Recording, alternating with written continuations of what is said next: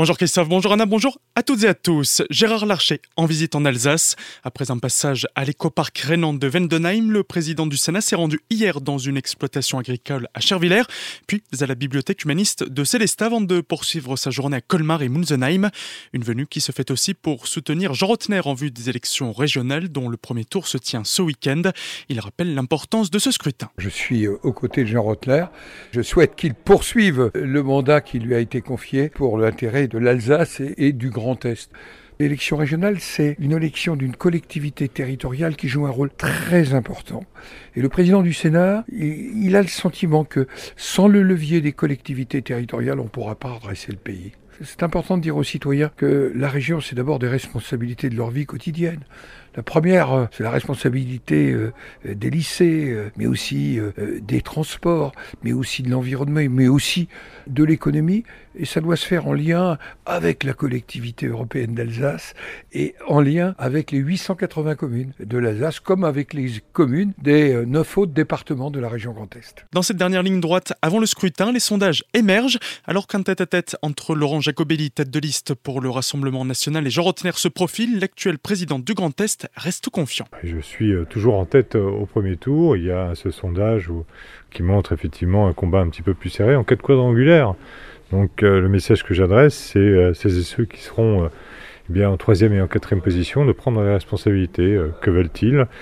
Veulent-ils effectivement que le Rassemblement national ait une minime chance? En tout cas, moi, ma liste du premier tour sera ma liste du deuxième tour. De son côté, Laurent Jacobelli poursuit sa campagne. Il souhaite faire renaître les trois anciennes régions historiques et rétablir la sécurité. Avec ma liste d'union et de rassemblement, euh, du Rassemblement national, de la droite populaire, de divers droites, du Centre national des indépendants et des paysans, nous voulons rendre l'Alsace aux Alsaciens. Nous pensons qu'une région à taille humaine qui défend les identités, qui défend euh, le bilinguisme, qui défend l'histoire et la culture des territoires, ce sera toujours beaucoup plus fort euh, que ce Grand Est qui est un mastodonte administratif.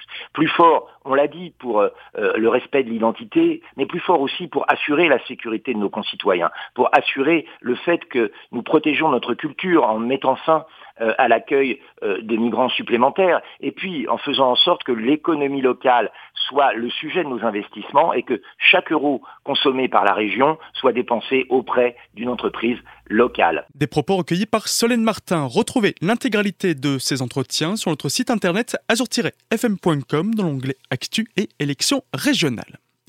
Lancement de la saison estivale pour les piscines colmariennes, mais malheureusement pas pour tous les bassins. Alors que la base nautique accueille du public depuis le début du mois, la piscine aqualia, le stade nautique dans sa totalité ou presque ne peuvent le faire que depuis ce week-end. Jusqu'à présent, seul le bassin olympique était accessible et seulement pour aller y nager. Désormais, il est également possible de profiter des espaces verts pour bronzer. Seul le bassin familial, suite à une fuite d'eau, n'est toujours pas ouvert. Des travaux sont en cours et devraient être terminés d'ici deux semaines. Plus d'infos à retrouver sur colmar.fr. Colmar, où un jeune homme a écopé hier de six mois de prison pour trafic de stupéfiants. Interpellé jeudi dernier par des policiers alors qu'il était en pleine transaction dans le quartier Europe, il avait alors 2 grammes de résine de cannabis sur lui. Dans son logement, les forces de l'ordre n'ont rien trouvé, mais leurs recherches se sont révélées plus fructueuses en arrivant dans sa cave qui sentait le cannabis. Ils y ont trouvé une balance, un couteau et 50 grammes de shit. Un peu plus loin, ils tombent sur près de 100 grammes de résine ainsi que plus de 60 grammes d'héroïne camouflée dans deux endroits.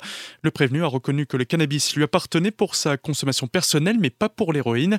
Pour la procureure de la République calmarienne convaincue qu'il revend, cela faisait beaucoup pour de la consommation personnelle. Relaxé pour l'héroïne, il était jugé coupable pour la résine et devra passer six mois derrière les barreaux. Tout de suite, le retour de la matinale avec Christophe et Anna. Très belle journée à toutes et à tous à l'écoute d'Azur FM.